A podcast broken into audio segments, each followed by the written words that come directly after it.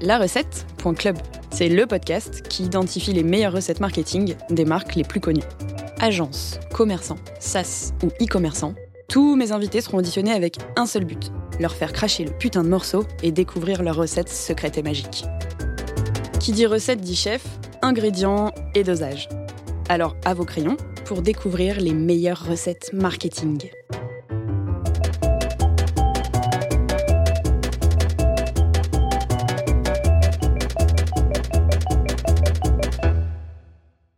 Salut les stars, un nouvel épisode de la recette.club. La recette, c'est le podcast qui te permet de trouver la recette magique pour faire décoller un commerce ou le commerce de tes clients. Aujourd'hui, je suis avec Raphaël Leclerc. Salut Raph.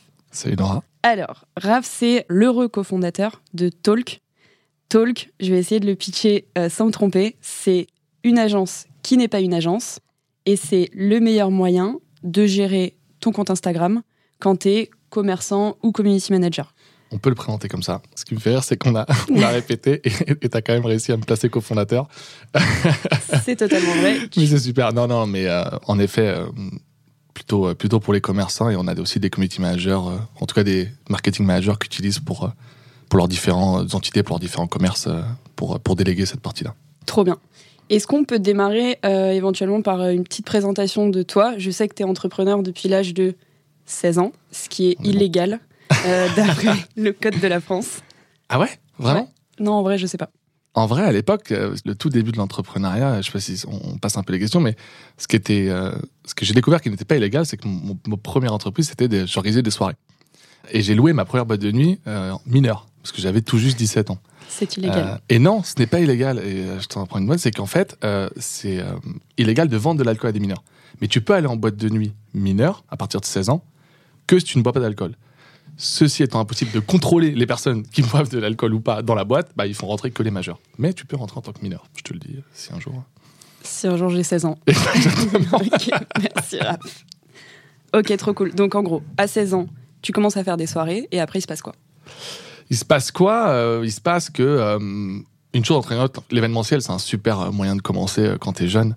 je pense même que c'est peut-être un des meilleurs moyens dans le sens où bah, tu peux avoir 16 ans ou 18 ans, t'organises des soirées parce que des jeunes de ton âge qui veulent aller en soirée. Donc, donc ça, reste assez logique. Et ce qui se passe, c'est que assez naturellement, je rentre dans un engrenage où bah, tu fais une soirée en boîte, puis tu fais une soirée dans un bar, puis à l'époque, il y avait aussi des soirées un peu, tu sais, des terrasses en extérieur. Et donc, en fait, tu commences à bosser bah, avec ceux qui gèrent ces lieux-là. Euh, parce que euh, il se trouve que la location c'est pas forcément le meilleur le meilleure option et c'est souvent mieux de faire des collabs petite histoire j'ai commencé par une location ma première ma toute première soirée quand j'avais justement 17 ans j'ai perdu 5000 euros c'est une somme. Ouais, un peu, ouais. Et le patron de la boîte est venu me voir, il m'a dit Bon, Raph, euh, pour, euh, pour l'événement, ramener du monde, tout ça, ok, mais pour la gestion, on va peut-être euh, séparer les rôles. Et donc, c'est comme ça qu'on a commencé à bosser en collab. Et donc, en collab avec la boîte de nuit, puis en collab avec des, avec des bars. Et, là, très vite, il y a cette idée. bah justement, dans, la question d'agence ou de pas agence, une agence événementielle, en fait, elle repose sur toi. et si demain, t'es plus là à ta soirée, tu représentes pas ta soirée, bah en fait, euh, c'est plus la même soirée, c'est plus tes soirées, c'est très intuitif personnel, tu vois. C'est très dur de, de, se séparer, euh, surtout en province, parce que moi, c'était en province. Euh, et donc, très vite, on se dit, bah, ça se revend pas, puis un jour tu gagnes, un jour tu perds, hein, l'événementiel, c'est pas vraiment non plus le truc pour gagner de l'argent. Et donc, on s'est dit, il faut qu'en fait, on, on transforme cette agence en, en, patrimoine. Et la manière de faire du patrimoine, c'était pour nous de racheter un fonds de commerce. Donc, d'acheter, en l'occurrence, c'était un bar et de se dire que bah, en fait, en, amenant notre clientèle dans ce bar, on, ferait augmenter la valeur du fonds de commerce et qu'ensuite on pourrait revendre ce fonds de commerce et gagner de l'argent. Et là, t'avais quel âge? Et tu t'en doutes. Euh, D'ailleurs, ça s'est pas passé comme ça. Euh, j'avais quel âge? J'avais, euh, ça faisait peut-être trois ans qu'on faisait des soirées. Je devais avoir, euh, oui, je devais avoir 21 ans, 20 ans, 20 Non, non, non, j'ai ouvert, on avait 20 ans, donc j'avais 20 ans. Classique d'ouvrir un bar à 20 ans. Où ça en province? Euh, au Mans. et non à Rouen. Petite, petite histoire, Nora pense que je viens euh, parfois de Calais, parfois de Lille, parfois de Roubaix, en tout cas quelque part où il y a la mer. et donc Le Mans est bien connu pour ses superbes plages. et ses huîtres. Euh, non, classique, je, je sais pas. En fait, je pense que plus tu commences tôt, moins déjà, on te dit souvent, ah bah t'es jeune, t'es jeune. Donc au bout d'un moment, ça, ça te touche même plus.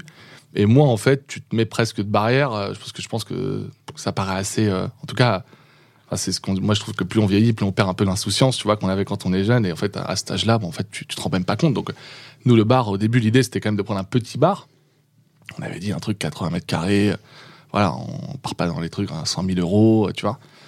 Et puis, euh, bah, on est tombé enfin, je suis tombé sur une pancarte d'un bar un peu mythique du centre-ville du Mans qui était à vendre. Et puis, euh, bon, bah, j'ai réussi à convaincre un investisseur euh, qui, lui, pour lui, c'était le bar de sa jeunesse. Aurait été, ah je rachète le bar de ma jeunesse, trop bien. Et du coup, finalement, on a acheté un bar qui faisait euh, 120 mètres carrés à l'intérieur et 100 mètres carrés de terrasse. Et, euh, et donc là, en effet, le, truc d'ouvrir un, gros lieu à cet âge-là, bah, je, oui, je pense que c'est pas courant. Après, j'étais pas tout seul, hein, j'avais trois associés. Et j'avais la chance d'avoir quand même, avec l'événementiel, pas mal managé de monde. Parce que les événements, quand ça commence à prendre de l'ampleur, quand tu commences à faire euh, 1000, 2000, 3000 personnes, bah, en fait, euh, tu manages facile euh, 20, 30, 40 personnes, tu vois. Donc, euh, pour moi, ça me semblait pas, euh, ça me semblait pas déconnant. Et du coup, comment tu as fait le lien Enfin, ça a duré combien de temps Et comment tu ferais le lien aujourd'hui avec ton activité Euh, Est-ce que tu peux m'en dire plus là-dessus? Le lien, en fait, c'est hyper naturellement. Moi, toutes les boîtes que j'ai montées, finalement, ça s'est fait par un emboîtement assez naturel, quoi. Les soirées, on est venu me chercher, on m'a dit, bah, Raph, euh, tu connais plein de monde, euh, si on faisait des soirées ensemble. Euh, ensuite, le bar, euh, bah oui, c'est logique, euh, maintenant qu'on a du réseau, faudrait l'emmener dans un lieu, il n'y a pas de bar à cocktail au Mans, donc pourquoi pas le faire?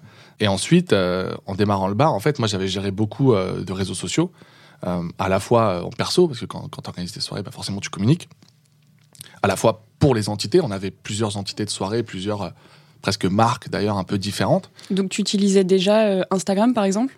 À l'époque, Facebook, c'était à l'époque? c'était très Facebook. hein. À l'époque, c'était très très Facebook. C'était euh, c'est le game. euh, tu likais des pages et tout. ouais. Ouais, de ouf. Donc c'était vraiment hein, ça, ça paraît être euh, un peu euh, un peu à l'ancienne, mais non. Ouais, beaucoup de Facebook au démarrage, beaucoup de Snapchat. Ça paraît fou aussi, mais à l'époque, euh, Snap, c'était quand même un- au début de Snap en France, en tout cas dans la ouais dans la dans la catégorie 18-20 ans. Quand ça s'est vraiment répandu comme une traînée de poudre, il y avait vraiment une place à prendre. Enfin, tu sais, un peu comme euh, aujourd'hui, euh, enfin, au début sur TikTok, tout, euh, même, je sais plus le truc des audios là, qui a fini par foirer, mais tu sais, tous les gens essaient de prendre une place quand il y a un, quand Ouais, y a un réseau. Voilà, ouais. Et, euh, et moi, j'avais un peu fait ça sur Snapchat à l'époque. J'avais quand même une bonne audience. Euh, et un, un peu Instagram, mais c'était encore le, le- début, on va dire, d'In- d'Insta. Et donc, euh, à gérer différentes marques, différents comptes, beaucoup d'événements, bah, je me suis retrouvé un, peu euh, community manager, on va dire, euh, malgré moi, on va dire. Et, euh, ce qui s'est passé, c'est qu'au au début de l'ouverture, le bar s'appelait le 108, ouais, ça s'appelle toujours le 108 d'ailleurs.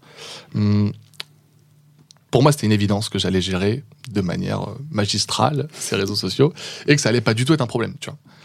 Et donc, euh, sûr de moi, dans la répartition des rôles, moi je prends cette partie-là. De toute façon, c'est un peu moi qui gérais le marketing et le branding du lieu. Et donc, tout jusqu'à l'ouverture, ça se passe très bien. On sort les vidéos, on fait un peu de buzz, tout ça. Et puis vient l'ouverture, et euh, trois semaines après l'ouverture, mon, associé me tape sur l'épaule et me dit euh, Pourquoi il n'y a pas de publication? Et je dis, euh, euh, et en fait, euh, je me dis, ouais, mais en fait, j'ai pas le contenu, puis j'ai pas le temps, puis on attaque le service à 17h, c'est pas encore, c'est l'époque où il y avait encore des heures de publication. Aujourd'hui, on publie un peu quand on veut. À l'époque, il fallait publier un peu quand les gens sortaient du boulot, ou à la pause de midi, tu vois, ou au début du film. Enfin, tu vois, il y avait des moments un peu clés, quoi. Et les moments clés, ils tombaient pas bien avec les services. Euh, T'es placé pour le savoir. Et donc, bah, au final, tu dis, bah, attends, faut que j'attende un peu. Toi, tu commences ton service, tu relèves la tête, il est 23h.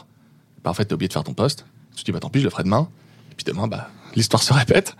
Donc, au dernier moment, je me suis dit, il faut que je délègue, en fait. Et si je délègue pas, on va pas avancer. En plus, euh, si tu veux, euh, t'as quand même l'impression, quand tu fais les trucs un peu toi-même, de tourner en rond. C'est-à-dire que, euh, bah, tu gagnes pas énormément de followers.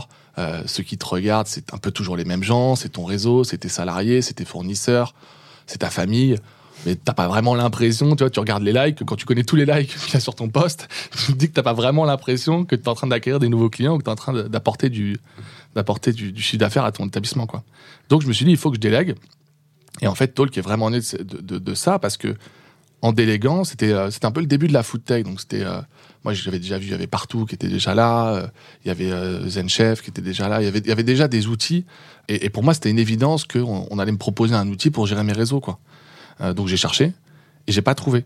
Euh, et les seules choses que je trouvais, c'était des agences euh, qui me donc d'où le fameux truc est-ce qu'on est une agence ou pas mais des agences qui proposaient c'était je crois que le devis que j'avais reçu c'était 1500 ou 2000 euros par mois.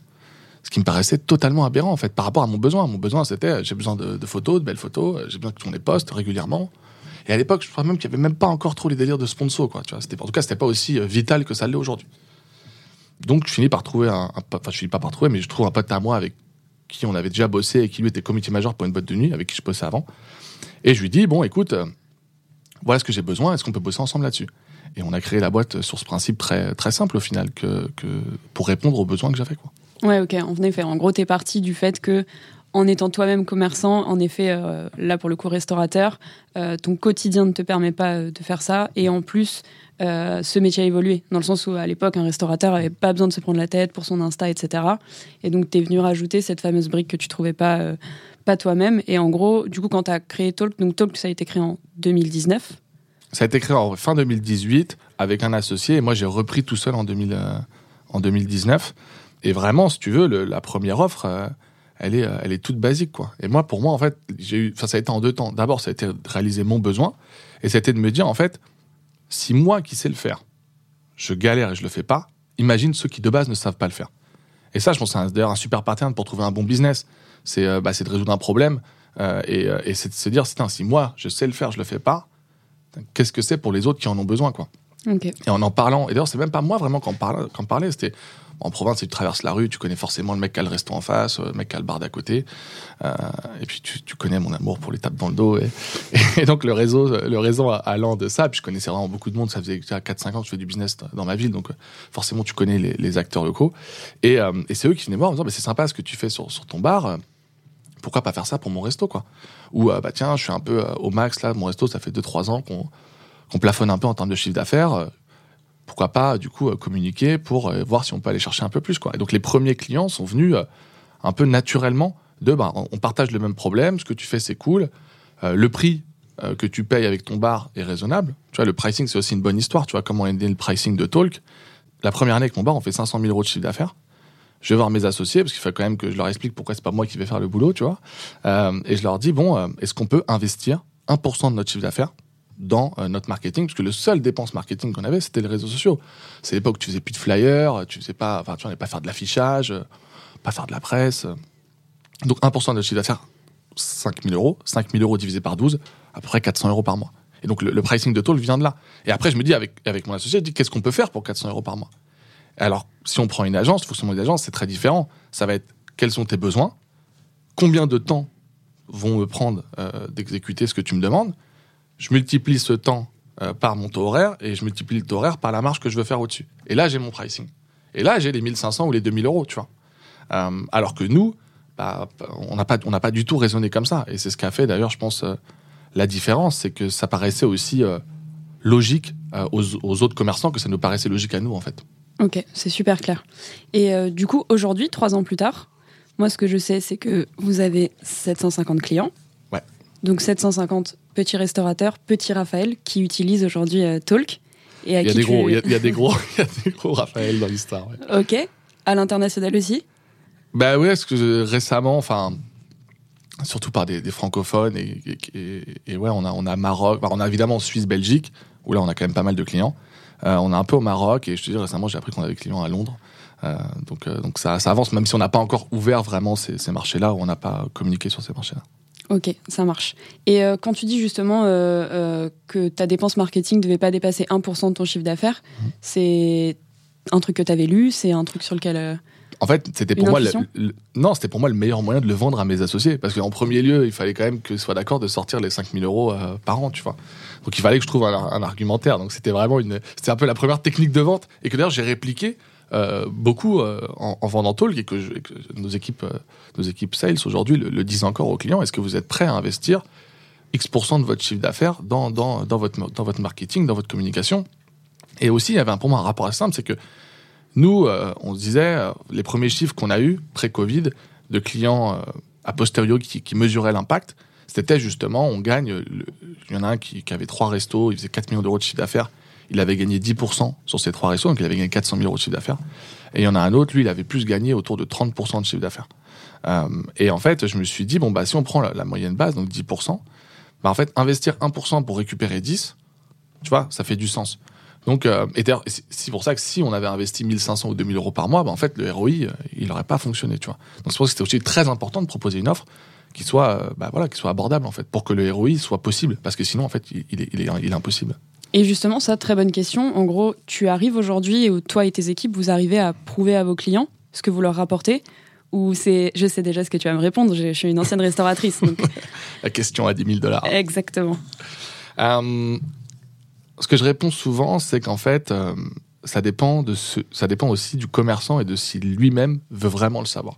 Je pense qu'il y a vraiment des commerçants qui ne veulent pas le savoir, que ça n'intéresse pas, euh, pour plusieurs raisons. Parce que d'ailleurs, c'était un, des premiers arguments de vente quand je voulais sortir un peu de cette question du ROI. Je disais, bon, c'était un peu provocateur, mais je leur disais, combien te rapporte ton comptable par an? Je disais, bah, rien, j'ai un comptable parce que je dois en avoir. Ah, ok. Si tu montes un resto demain, est-ce que tu penses que c'est obligatoire pour toi d'avoir Instagram? Ah bah oui, c'est obligatoire. Est-ce que tu vas le faire toi-même? Ah bah non, non, je sais pas le faire, j'ai pas le temps, je vais pas le faire. Donc on est d'accord, tu vas pas le faire, mais tu sais que tu en as besoin. Finalement, c'est un peu comme ton comptable. Et donc, au final, tu nous payes parce que tu veux nous déléguer quelque chose que, encore une fois, tu peux pas faire avec ta personne. Donc, c'est un peu, un peu le même raisonnement. Donc, je sortais un peu de ce, débat sur le ROI en disant, bah, de toute façon, tu en as besoin et on est, entre guillemets, les meilleurs à, moins, pour le moins cher avec le meilleur rapport, ce qu'on dit souvent visibilité-prix. Euh, mais maintenant, si on veut aller plus loin pour répondre à cette question du ROI, ceux qui le mesurent nous le disent. Mais comment ils le mesurent? Alors, ça reste, euh, ils posent la question à leurs clients. Mais ça, en fait, c'est assez, assez fou, tu vois, euh, le nombre de commerçants, en fait, qui, qui parlent quasiment pas à leurs clients, ou très peu, ou en tout cas qui leur demandent pas bah, comment vous nous avez connus, euh, pourquoi vous êtes venus, même est-ce que vous nous suivez sur les réseaux sociaux. Euh, euh, et en fait, ceux qui posent, souvent d'ailleurs, on, a eu des, cas où les personnes nous disaient ouais, je, justement, je mesure pas le retour, je sais pas ce que ça me rapporte. Notre account manager, je leur disais bah, demandez à vos clients trois mois, enfin deux ou trois mois plus tard, euh, rediscussion avec le client. Ah bah oui, en effet, je leur ai parlé. Bah oui, ils nous suivent sur Instagram. Oui, ils connaissent. Oui, ils sont venus grâce à ça. Et donc, le, nos meilleurs ambassadeurs du ROI, c'est toujours des personnes qui sont impliquées dans est-ce que ça me rapporte ou pas. Mais on en a aussi qui, en effet, bah, ne posent pas de questions, sont parfois même pas présents dans leur business. Euh, ceux qui ont plusieurs établissements sont assez finalement distants de leur clientèle. Et eux, bah, pour eux, euh, parce que tant qu'on n'aura pas, alors tu vois, on est en train de travailler là-dessus, euh, euh, notamment avec Pongo d'ailleurs. Euh, mais tant qu'on n'aura pas cette data brute, brute, mais qui va pour moi avancer aussi, tu vois, avec tous les systèmes de POS qui sont en train de devenir obligatoires, je pense qu'on avance, puisque vous faites avec Pongo sur l'aspect CRM, tout ça, je pense qu'on avance petit à petit vers une, vers que ce soit de plus en plus facile de héroïser nos solutions. Mais, mais aujourd'hui, ça reste, ça reste à la bonne volonté de, de celui qui, à quel client en fait. Ouais, carrément. Après, il y, a, une grosse euh, mission, mais c'est aussi pour ça qu'est né ce podcast, c'est qu'en gros, quand tu fais du marketing, le mot marketing aujourd'hui va à l'encontre du mot restaurateur. En fait, aujourd'hui, il y, a une vraie scission et l'idée, c'est vraiment de le démocratiser et de leur expliquer et d'expliquer aussi à tous nos clients qu'on fait déjà du marketing. Ils font déjà du mhm. marketing. Un panneau d'happy hour, c'est du marketing. Tu sais pas combien ça te coûte et combien ça te rapporte, mais c'est déjà du marketing. Et je pense que ça, ça recoupe ce que tu dis, l'argument du comptable, en fait. C'est-à-dire que, est-ce qu'ils se verraient être contre la comptabilité, tu vois, ou pas regarder leur comptabilité? En fait, c'est pas possible, tu vois, c'est partie intégrante de ton business. T'as pas le choix. Enfin, je pense que toi et moi, ça nous passionne pas la compta, tu vois. Ah, je sais pas. Et pour autant, on, est obligé de mettre les yeux dedans et, de savoir ce qui se passe. Je pense que c'est pareil pour eux. Euh, et le marketing, finalement, c'est la, la, même chose qu'en fait, ils n'ont pas le choix et que ça leur plaise ou non, il faut un minimum euh, s'y intéresser parce qu'en fait, c'est un minimum. En fait, c'est pas, pas vraiment une option en fait. Ok, très clair. Donc, comme tu le sais, ce podcast s'appelle La recette. Et l'idée, ce serait que tu me donnes les meilleurs ingrédients pour faire en sorte d'avoir une recette magique à la fin. Donc en gros, si on part de Talk par exemple, quels sont les 5-10 euh, ingrédients que tu utilises pour faire en sorte de faire décoller les comptes Instagram de tes clients, voire même les business en fait euh, de tes clients, puisque la finalité c'est de faire plus de chiffre d'affaires, etc. Complètement. Le, je pense que le premier ingrédient c'est vraiment le contenu. Aujourd'hui, on peut pas, on peut pas se passer de contenu, on peut pas se passer de bon contenu. Euh, l'algorithme est devenu tellement sélectif sur la qualité du contenu que euh, bah, c'est simple. Le mauvais contenu, en fait, il a zéro reach et même sponsorisé, il a peu de chances d'en avoir ou en tout cas, il va le payer très cher. Donc la qualité du contenu, c'est c'est numéro un et c'est pour ça que chez nous, c'est quelque chose qu'on a internalisé. Et ça aussi, tu vois, c'était pas forcément un, bah, un move d'agence euh, parce que bah, dans une agence, on a plus tendance à prendre le freelance qui est adapté à la mission et qui est adapté à justement au fameux cahier des charges du client. Là où nous, en fait, on a, tellement, euh, si tu veux, packagé nos offres, euh, vu qu'on vend les mêmes offres à tout le monde, c'est aussi un peu ce qui nous différencie d'une agence, bah, qu'on a pu internaliser la partie contenu, donc avoir les meilleurs créateurs de contenu chez nous en tant que salariés, avec nos process, avec nos standards, avec euh, aussi de la relation client qui va avec, parce que bah, entre un freelance et un de tes salariés, c'est quand même pas la même chose. Et donc, et donc je pense que d'abord dans la recette, il y a forcément la création de contenu. Ça, c'est une certitude. Ensuite, La deuxième partie, c'est bête, mais c'est ce qui a aussi euh, nourri ma réflexion, c'est la régularité. Alors ça paraît évident maintenant à tout le monde, et pour autant, il y a encore tellement de, comptes, euh, même avec beaucoup de followers, qui sont pas réguliers, tu vois, dans, des restos qu'on peut, peut suivre. Alors oui, c'est le gérant qui, gère le compte, et le, compte est cool, mais en fait, si tu publies une fois tous les mois, en fait, tes clients, ils t'oublient. Et ça, c'était un des premiers aussi principes de Toll, c'était de dire, en fait, c'est un système un peu bête et méchant de marketing, c'est du top of mind. Donc en fait, pourquoi t'achètes, moi pourquoi t'achètes la lessive Ariel quand tu vas dans la grande surface? Bah, En fait, c'est con, mais tu connais aucune lessive. La seule que tu connais, c'est la pub que t'as vue à la télé. Quand tu vois la pub à la télé, tu te dis, je m'en fous, moi j'ai pas envie d'acheter de lessive. Par contre, quand t'arrives dans le rayon, bah en fait, tu vois le truc, tu connais Ariel, bah t'achètes Ariel. Et en fait, euh, McDo, pourquoi tu vas toujours chez, tu finis toujours par atterrir chez McDo? En fait, à force de les voir euh, sur des événements, euh, sur des pubs dans le métro, sur des arrêts de bus, sur ton téléphone, bah t'as faim, il est 15h, t'as le temps, bah en fait tu vas à McDo. Oui, mais en vrai, on sait aussi qu'il y a de la drogue dans les burgers. Qu'on se le dise, la pastille. Je pense qu'il y a de la drogue dans tous les burgers. Mais euh, eux, ils te rappellent plus souvent que t'as accro à cette drogue-là que les autres, tu vois. Et, euh, et, et, donc ce côté, bah, en fait, c'est le dernier resto que j'ai en tête. Qu'au moment où j'ai des amis qui vont me dire, ah bah où est-ce qu'on va, tiens, on se fait un déj ou où est-ce qu'on va manger et tout, bah tu penses à ce resto-là. Bah, en fait, c'est le top of mind, c'est le fait qu'il est peut-être, il avait fait une publication il y a deux jours, tu l'as liké. Sur le moment, tu t'es pas, tu t'es pas dit, tiens, si j'allais manger là-bas. Mais deux jours plus tard, on te propose un déj bam, tu penses à eux et tu vas manger là-bas. Euh, et, là-dedans, la régularité, du coup, c'est clé. Euh, la régularité, aujourd'hui, pour moi, elle est plus seulement liée au rythme de publication, parce qu'on sait très bien que le reach organique, il, se réduit euh, de plus en plus et même maintenant quasiment nul. donc, elle est liée beaucoup aussi aux campagnes de sponsors. Et ça, c'est un autre ingrédient qu'on a mis chez Talk.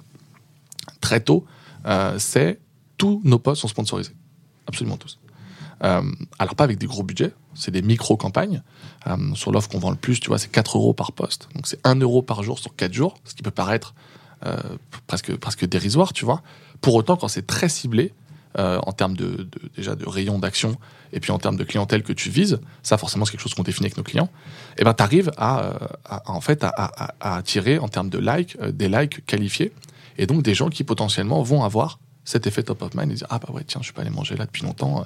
parce que la sponsor elle vise pas que des que des, des non followers elle vise aussi tes followers. Moi je prends des sponsors de, de comptes que je suis déjà. Donc en fait maintenant Instagram te fait payer le reach sur tes followers. Euh, donc régularité ensuite je dirais du coup sponsorisation campagne de sponsor même à faible budget. Et puis nous euh, derrière aussi on utilise toute la partie bah, Instagram tout ce qui follow and follow donc tout ce qui fait aussi vivre le compte. Ça c'est aussi c'est aussi super important quoi d'avoir de l'activité sur le compte voilà, je pense qu'en en fait déjà là, il y, a trois ingrédients qui sont un peu la base, quoi. Euh, avoir du bon contenu, euh, le faire vivre, le faire voir, euh, et avoir de l'activité sur le compte de manière régulière. Déjà, tu es dans ce que l'algo va valoriser, et tu es dans ce qui produit des résultats avec, bah, tu gagnes des followers tous les mois, tu vas gagner des likes sur chaque publication. Nous, tu vois, on récupère des clients qui font 15-20 likes par publication. rien qu'avec la sponsor dont je viens de te parler, en fait, on passe à, on passe à 100 likes par publication. Donc tu vois déjà le, gain il est, il est, il est énorme. Est-ce que tu dirais que euh, l'addition de tous ces ingrédients fait en sorte que derrière tu as une recette magique? Ou est-ce que au contraire tu as euh, potentiellement des gros succès mais aussi des échecs sur euh, certains clients où ça leur a pas rapporté assez mm. bah, Là où c'est intéressant et c'est ce qu'on apprend de plus en plus, c'est qu'en effet la première vision, je trouve que quand tu arrives dans ce business, c'est bah, je vais aider tout le monde. Et surtout moi, avec mon passé de commerçant et avec mon histoire, bah, j'étais vraiment dans l'esprit de dire bah, arrêtez de payer euh, des agences euh, pour une offre pas adaptée à 1500 ou 2000 balles par mois. Prenez notre offre, il y a peu de chances, il y a peu de choses dedans, mais le peu de choses qu'il y a, on le fait bien et ça vous apporte des vrais résultats. Donc vous avez du vrai contenu adapté, vous avez des vrais sponsors, vous avez des vrais followers. Et ça, en effet, je pensais que ça suffisait. Maintenant, euh, avec le temps, il est, certain que la manière dont le business est géré, est-ce que bah, il est apprécié par ses clients? Est-ce qu'il est bien noté? Est-ce que les gens euh, veulent aller là-bas? Est-ce qu'il y a une, un peu une hype autour du lieu? Ou en tout cas, est-ce qu'il y a, il y a du travail vraiment bien fait derrière? Nous, on a révélé des clients euh, qui, en fait, faisaient, faisaient très bien leur boulot, mais ne le disaient pas. Versus des gens qui faisaient euh, peut-être moins bien leur boulot, mais qui communiquaient très bien. Et en partant du principe que leur boulot, c'est du coup d'être restaurateur. Ouais, évidemment, ouais, bien sûr. alors après, ça peut être vrai sur des hôteliers, ça peut être vrai sur plein de choses, mais ça, je l'ai vu de mes yeux. C'est-à-dire, je l'ai vu au, Mans, sur des restos. Euh, j'ai un pote auquel je pense euh, qui s'appelle euh, William Sarrazin, qui a, un resto qui s'appelle Popote et Papille, dans une petite rue du centre-ville, dans un angle qui n'est pas, forcément ultra visible, c'est pas forcément la rue la plus passante. Et en fait, de créer son Instagram, de reprendre son Facebook en main, bah, on a vu la différence trois, quatre mois plus tard de gens qui de base ne venaient pas et, et qui en fait, de par le Insta, se sont dit ah oui, je connais parce que je passe devant, mais je savais pas que les plats étaient aussi beaux, je savais pas que ça avait l'air aussi bon. Tiens, si on essayait, ils vont essayer. Et lui, après, il fait le boulot de les convertir parce que bah, l'équipe est super, moi je les adore, euh, la bouffe est top. Et maintenant, il a un, chef, Nicolas, qui, euh, qui a bossé avec Ducasse et tout, donc c'est vraiment très bien ce qu'il fait, c'est super. Et la différence, c'est que ces clients-là qui avant allaient peut-être dans un autre resto parce que c'était euh, the place to be, parce que c'était sur la grande place, l'emplacement central, ça, bah, peut-être que là maintenant ils vont, ils vont, euh, ils vont manger, ils vont manger chez lui et, et lui, il les a fidélisés. Et aujourd'hui, bah, il a ouvert, euh, il a ouvert d'autres restaurants. Il a, il est maintenant il fait traiteur. Il a, il cartonne en traiteur. Ça lui a vraiment permis, si tu veux, de décupler aussi euh, ses business, d'embaucher du monde. Et, et c'est une super belle histoire. À côté de ça, comme tu dis, il y a aussi des gens pour qui ça n'a pas marché. Euh, Attends, juste, on va s'arrêter deux minutes sur le succès de, de William. Du coup, globalement, si tu devais le refaire, parce que là, on a vraiment la sensation que ça a fonctionné, concrètement, qu'est-ce que tu as mis en place? Et comment tu as réussi à prouver à William que c'était grâce à ton travail? Bah c'est une, super question parce qu'en fait, c'est William qui est venu voir. William, il fait partie même de pourquoi je me suis mis sur Talk à fond. Parce qu'en fait, Talk, ça a été créé fin 2018. Pendant un an, j'étais associé, donc euh, moi j'avais d'autres business à côté. euh, donc bah, en fait, j'étais très peu. J'ai repris la boîte et j'ai repris la boîte encore pendant, euh, pendant 6 ou 8 mois où je m'en occupais. C'était vraiment un side business, quoi. Je m'occupais très peu, il y avait qu'une dizaine de clients.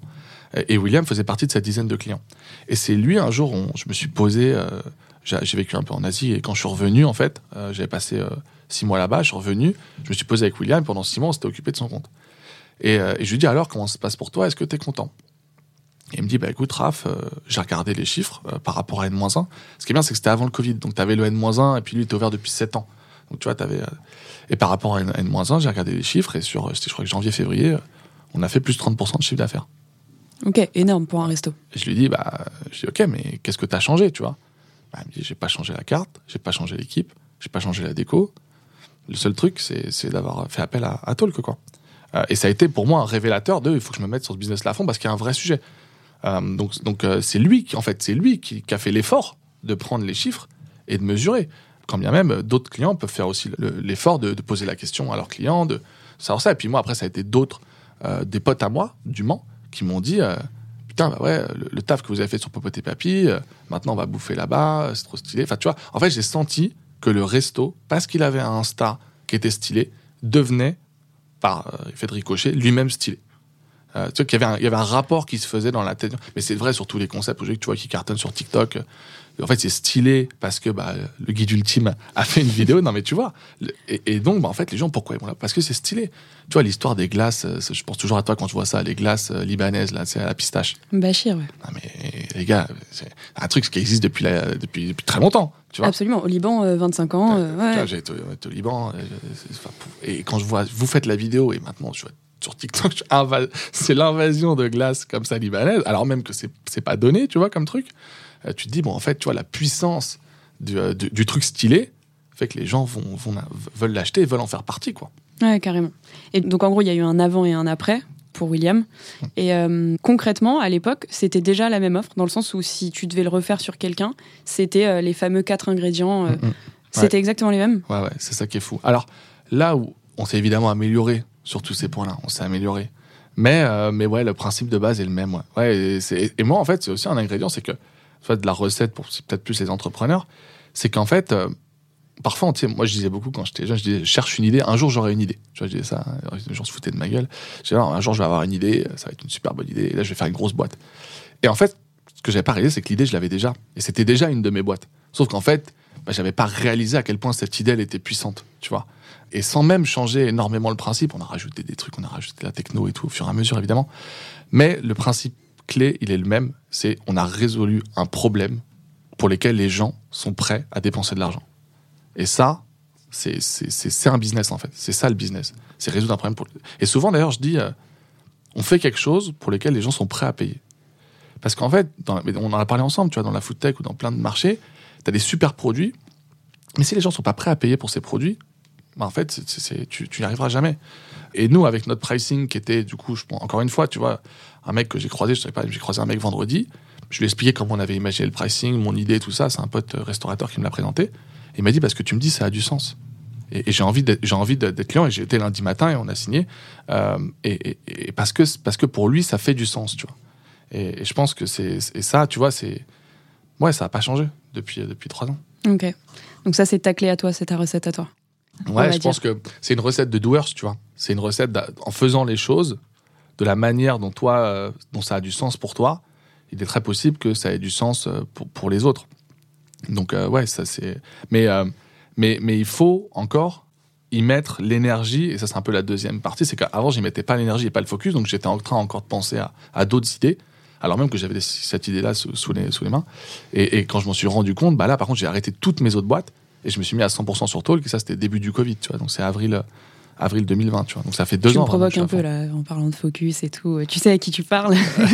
non, mais après, chacun, chacun sa recette. Tu vois, c'est pour ça que tu fais ce podcast et tu, et tu vas sûrement recevoir des gens qui sont euh, multi, euh, multitâches et qui sont très bons à ça. Moi, c'est clair qu'il y a un av au début, tu vois. Enfin, au début. Avant d'arrêter, j'ai cinq. Enfin, moi, Toll, c'est la septième boîte que j'ai. Donc, tu vois, enfin, c'est une des sept. C'est pas la septième que j'ai créée, parce que j'en ai créé d'autres après, mais il a fallu que j'arrête tout pour que Talk ait le succès, entre guillemets, hein, à toute raison gardée, que ça a aujourd'hui, tu vois. Donc, euh, je pense pas que si j'avais continué le reste, parce que bah, 5 euh, ou 4 boîtes, 5 boîtes, bah, en fait, c'est 20 ou 25% de, de, ton temps et de ton focus, en fait, et de ta tête. Et, et là, bah, tu vois, on a fait, on a fait plus de 1000% de croissance cette année je sais pas comment euh, j'aurais pu faire euh, si j'avais. Mais toi, t'es toi, t'es une, super super euh, woman. Donc toi, t'es exceptionnel et je te le dis souvent. Je respecte énormément le, comment t'arrives à avoir autant de boîtes en croissance que ça, tu vois. Parce que moi, je pense que le focus a été une clé majeure dans, dans, le succès de Talk. Quoi. Très clair et j'accepte le compliment. Merci Raphaël Leclerc. Pour revenir un peu au truc concret, justement, on a parlé d'un succès. Est-ce que tu peux me parler d'un échec énorme, soit sur un client, soit peut-être sur ta boîte? En fait, nous, vu que tout est tout est décuplé en termes de scale, vu qu'on a beaucoup de clients différents. C'est un peu ce qui nous différence aussi euh, d'une agence, c'est que bah, tu vois, on a passé les 750 clients. On a énormément de succès, entre guillemets, et on a énormément aussi, de, j'imagine, d'échecs. Le, les, les, échecs les plus flagrants, en fait, c'est d'avoir signé des clients qui euh, venaient euh, vers nous aussi comme un peu, tu vois, une route de secours. Et un peu comme, bah voilà, je, je, je pars dans une bonne position, et en fait, j'ai besoin de ça pour, euh, pour sortir la tête de l'eau. Genre, ils mettent trop d'espoir dans, dans, ta solution? Peut-être, bon, il y a, y a peut-être un peu de ça, mais c'est surtout, je pense que le problème venait pas forcément de là. Tu vois, euh, nous, on a un très bon accélérateur quand les choses vont, vont, vont déjà bien, mais, euh, mais si les choses vont pas bien de base, il y a peut-être d'autres choses à résoudre avant de, de, se tourner vers nous.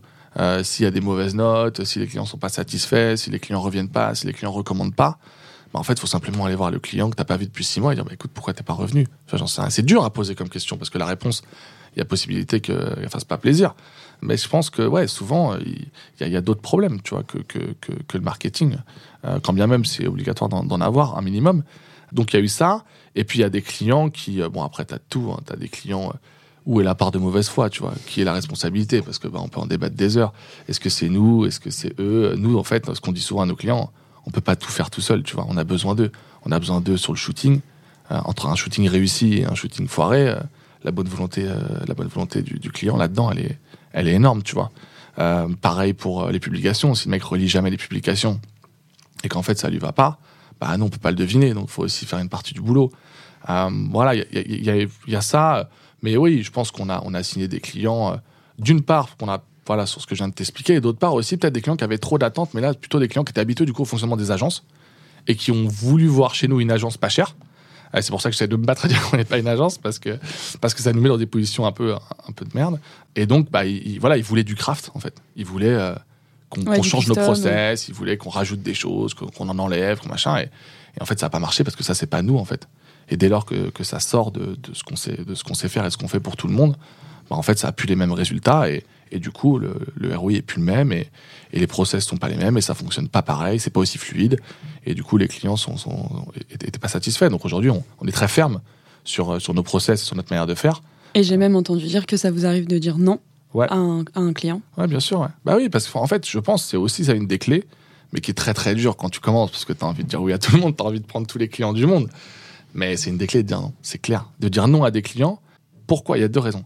La première raison, c'est le défocus opérationnel. Donc, c'est pour tes équipes, tu vas leur prendre du temps et de l'énergie sur quelque chose qui ne durera pas.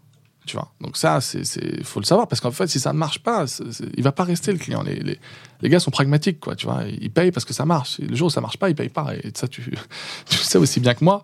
Euh, c'est un marché pour le coup qui est straightforward. Euh, désolé pour l'anglicisme, mais qui, euh, tu vois, qui fait pas de cadeaux, quoi. Donc, ouais, ils ont pas notre temps. Non, non, non, non, non, ils ont pas notre temps et puis surtout, ils comptent leurs sous, quoi. en fait, quand ils voient la ligne chez nous, tu vois, le panier moyen c'est 350 euros par mois.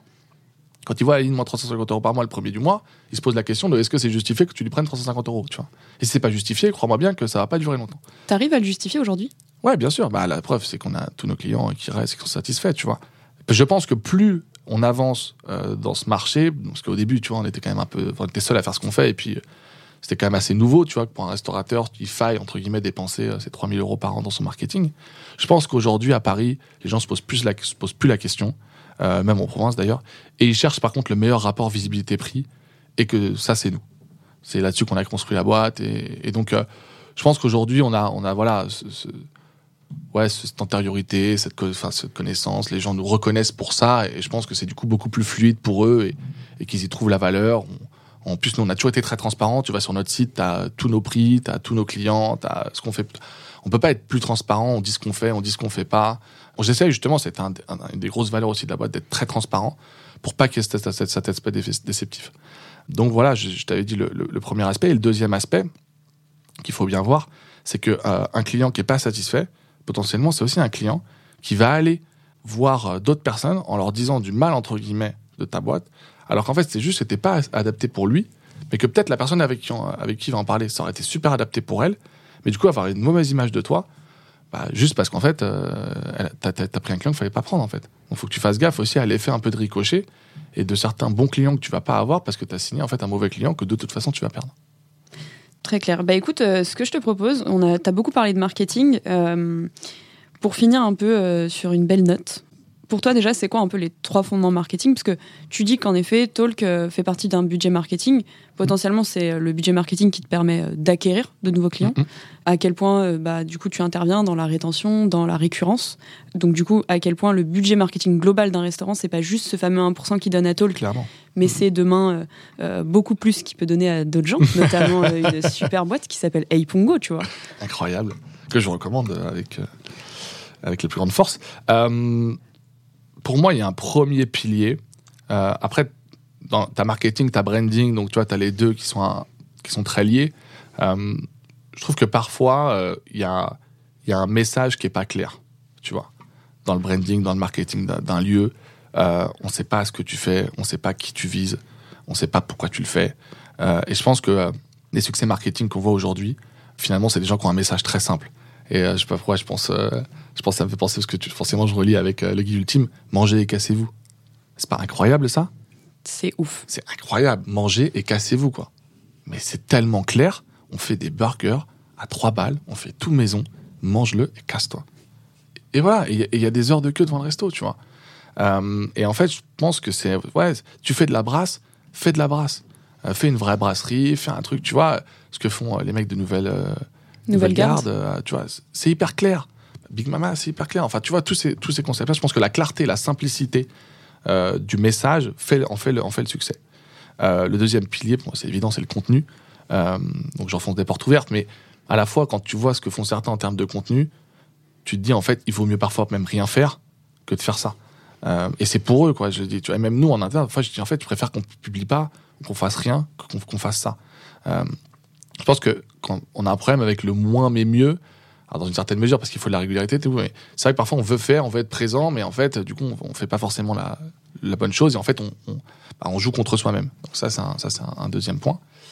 Et troisième point, qui est bah, forcément lié à mon histoire, mais euh, moi, je dirais l'authenticité. Et bon, là-dessus, je pense qu'on se rejoint aussi, mais euh, pour moi, surtout dans ta première boîte, j'ai envie de dire, euh, ça doit être un prolongement de toi-même. C'est une partie de toi, c'est une partie de ton âme, tu vois. Et en fait, les gens, ils viennent pour toi, que tu le veuilles ou non, pour tes valeurs, pour ce que tu as construit, pour ce que tu mets dedans. Euh, et donc, si ça te ressemble pas, et si tu as un désalignement, en fait, ça va pas marcher. Donc, faut vraiment se poser la question est-ce que euh, je suis client de, mon propre business? Est-ce que j'y crois vraiment à fond? Est-ce que ça porte mes valeurs? Est-ce que ça correspond à mes valeurs? Tu vas bosser, euh, on, le sait, les commerçants bossent comme des chiens, les entrepreneurs en général. Putain, si t'es pas absolument convaincu que ce que tu fais, c'est toi et toi, c'est ce que tu fais, et qu'il y a une confusion presque totale entre les deux, c'est un peu le truc euh, vie pro et perso quand t'es entrepreneur au démarrage, c'est compliqué. Euh, tu es ton business, ton business c'est toi, tes valeurs sont dans ton business, ton business est dans tes valeurs, et, et, et, et cette cohérence, euh, moi je dis souvent ça en interne aux équipes, l'alignement, la cohérence, les valeurs qu'on prône nous en interne, c'est aussi les valeurs qui font que nos clients sont chez nous. Tu vois, la transparence, l'honnêteté, tout ça.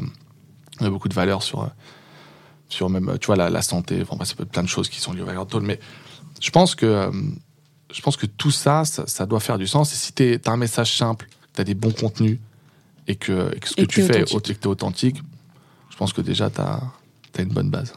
Trop bien. Et du coup, ce serait peut-être ta recette à toi?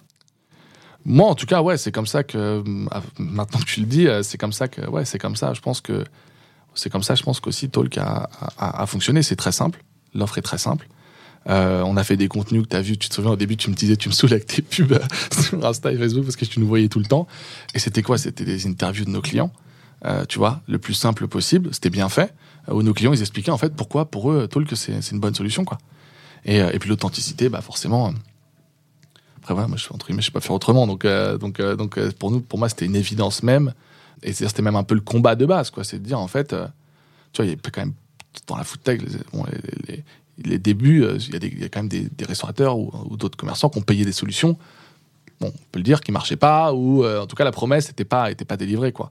Et donc là-dessus, moi, c'était vraiment, je voulais, je voulais faire un truc que, je sois fier et que j'ai pas peur de passer euh, la porte de chez mes clients et, de leur parler et, et, qu'ils me disent, qu'ils me disent ce qui va pas, tu vois, parce que forcément, il y a toujours des trucs qui potentiellement vont pas. Mais voilà, de garder, bah, c'est pour ça aussi que je signe encore des clients moi-même, tu vois, et qu'ils ont mon numéro perso. Il y a plein de clients qui ont mon numéro perso et qui ont mon mail et qui parfois, si ça va pas, ils me mettent dans la boucle, tu vois. Et comme ça, je suis au courant et je sais et je corrige. Et ça aussi, je sais que ça fait partie aussi pour moi de l'authenticité. Je sais plus d'ailleurs, euh, je crois qu'il y a un SaaS où euh, il y a un mec qui avait mis dans, dans tous les mails, je sais plus quelle, boîte c'est, je crois que c'est Dropbox, euh, dans tous ces mails euh, que partait, il y avait le numéro du fondateur ou son mail en bas, en mode s'il y a un problème, vous pouvez me joindre et tout. Et le mec se prenait, bon, évidemment, euh, shitstorm, tu vois. Et au bout d'un moment, il a dû arrêter, mais au moins, t'imagines le niveau de, de commitment dans, dans ton service quand tu mets ton numéro, ton truc, euh, vas-y, bah, il y a un problème, appelle-moi, tu vois. Et ça, ça pour moi, c'est hyper important. Si t'es pas authentique, je pense que c'est compliqué. J'espère que vous êtes tous émus parce que c'était très émouvant ce que tu viens de dire. C'est clair. Ok, trop cool. Et euh, bon, comme tu le sais, je suis quelqu'un de très optimiste. Mhm. Euh, j'adore parler mantra. J'adore avoir un claim dans la vie. Le tien, ce serait quoi?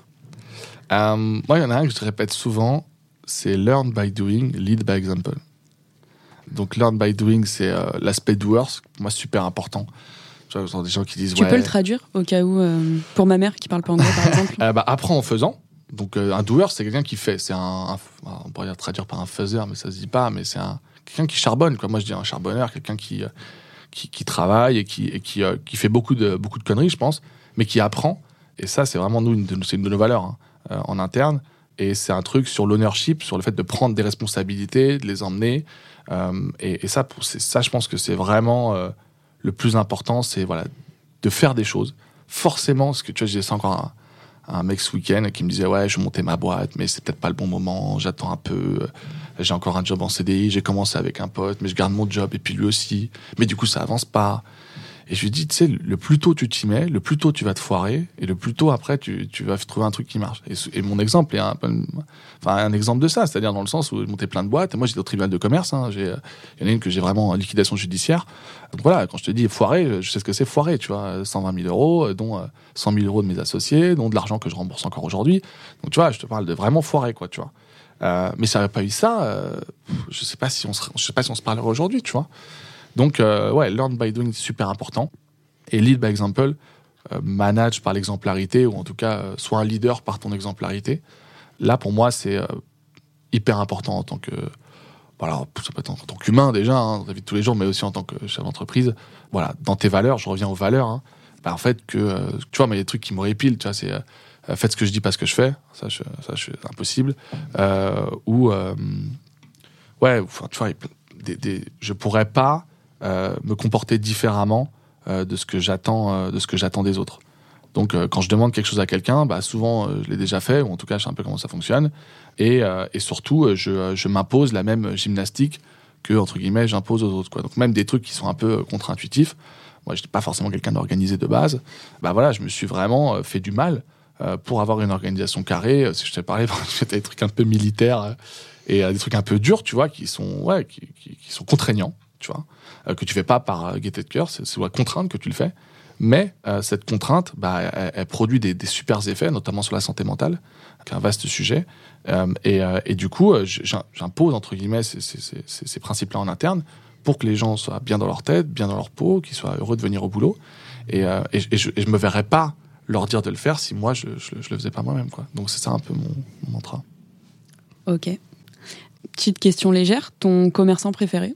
Ou celui qui t'inspire le plus euh, Celui qui, euh, celui mon préféré en ce moment, euh, c'est c'est Afendi, euh, celui à qui je pense tout de suite, Ali, qui est un mec, qui a un mec, qui a un cœur plus gros que la pièce et qui a cette qu'à ce sourire, qu'à cette, tu vois, qu'à cette bonhomie, qu'à ce truc quand tu passes le, pas du restaurant, c'est un restaurant libanais du coup rue Faubourg Saint-Denis, pas Faubourg Saint-Honoré, et, et, qui, alors son, son, son père qui cuisine encore à 85 ans.